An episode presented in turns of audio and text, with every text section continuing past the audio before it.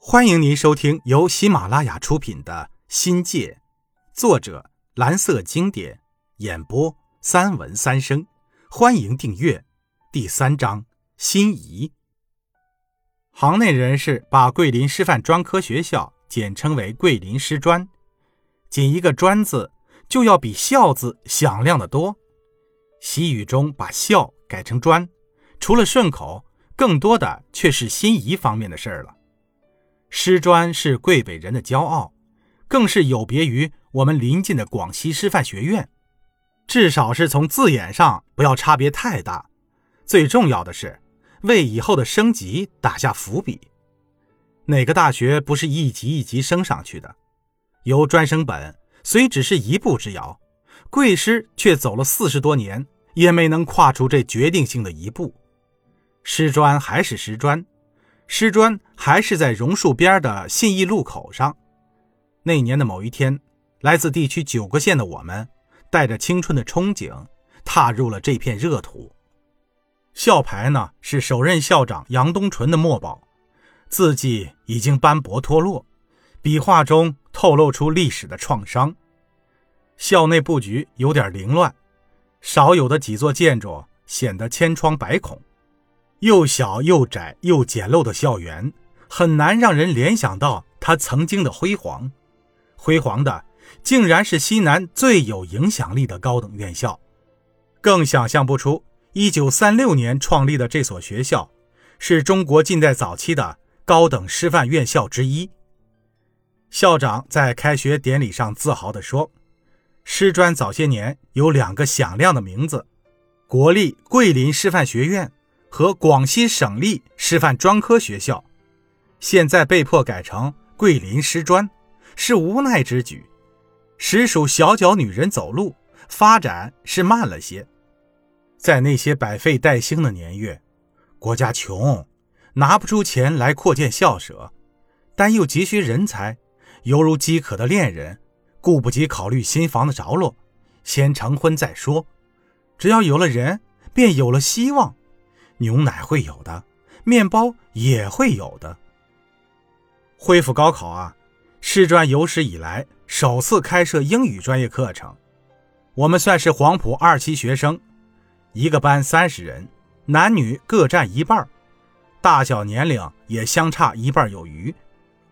老大哥陈章发来自灌阳，面试时我们打过照面，入学时已经是八岁女儿的爸爸了。二姐刘玉娇啊，求学前是村里的铁姑娘，也做了两个小孩的母亲。与共和国同时诞生的朱德姐是老三届学生。阮少书、周世忠当过兵，扛过枪。唐承生、侯定华是回乡青年。我和罗荣贵、骆耕元、曾卫南、梁旭成、廖成贵、荣曙、吴少安、李金花、陈嘉玲、张丽霞、唐玉霞。张纯、赵志红差不多大，几乎都有下乡插队或当工人的经历，还有不少像蒋安全、袁希红、苏小燕、周燕、莫秀玲、唐秀珍、唐红、贾芝、黄小平这些刚满十五至十八岁的应届毕业生。就这样，一群胡子拉碴的和乳毛未干的，结过婚的、谈过恋爱的。和发育未成熟的学生混合在一起，组成了贵系黄埔二期，外界称之为七八级英语班。我们这个班在学校很吸引眼球，从成立的第一天起，就一直是校友们讨论的对象。一来呢，是他很洋气，英语作为改革开放的信号，课程本身听起来就时尚的很，与那些传统的学科比起来。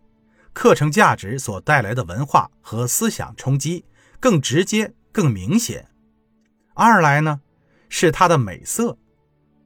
我们班女生多，应届生多，漂亮的妹妹多的是，好像五朵金花、八朵金花什么的都出在我们班，自然就成了俊男俏少们的猎区，花边故事也就多了起来。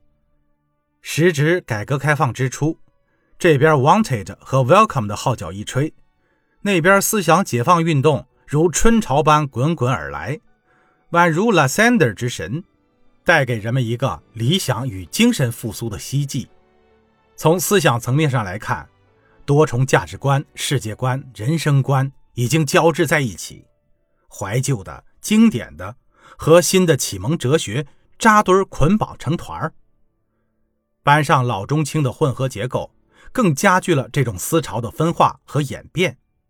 从内容上看，我们手中的教材有些还没来得及更新，英语被认为是西化的东西，在当时不可避免的打上了那个时期的烙印。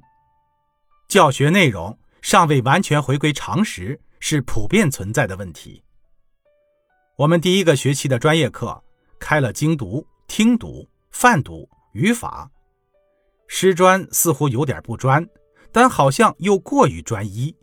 专一的跟英语有关的语言学、词汇学、语音学都不在教纲内，诸如外国文学、英美国家文化等被挤出了思维外，是师资问题还是课程设计的缺陷，就不得而知了。许国璋英语和 New Concept English 成了我们精读和泛读的蓝本。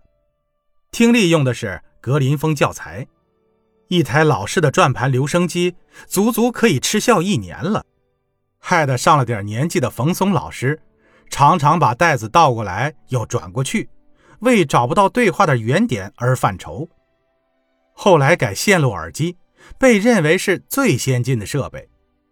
五届全国人大一次会议重申实现四个现代化的理想，我们啊是没那个福分了。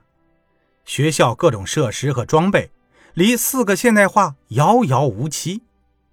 同年底恢复和增设的上百所普通高等学府，除了几所老牌院校外，都可能是四个现代化的攻击目标。听众朋友，本集已播讲完毕，感谢您的收听，精彩继续。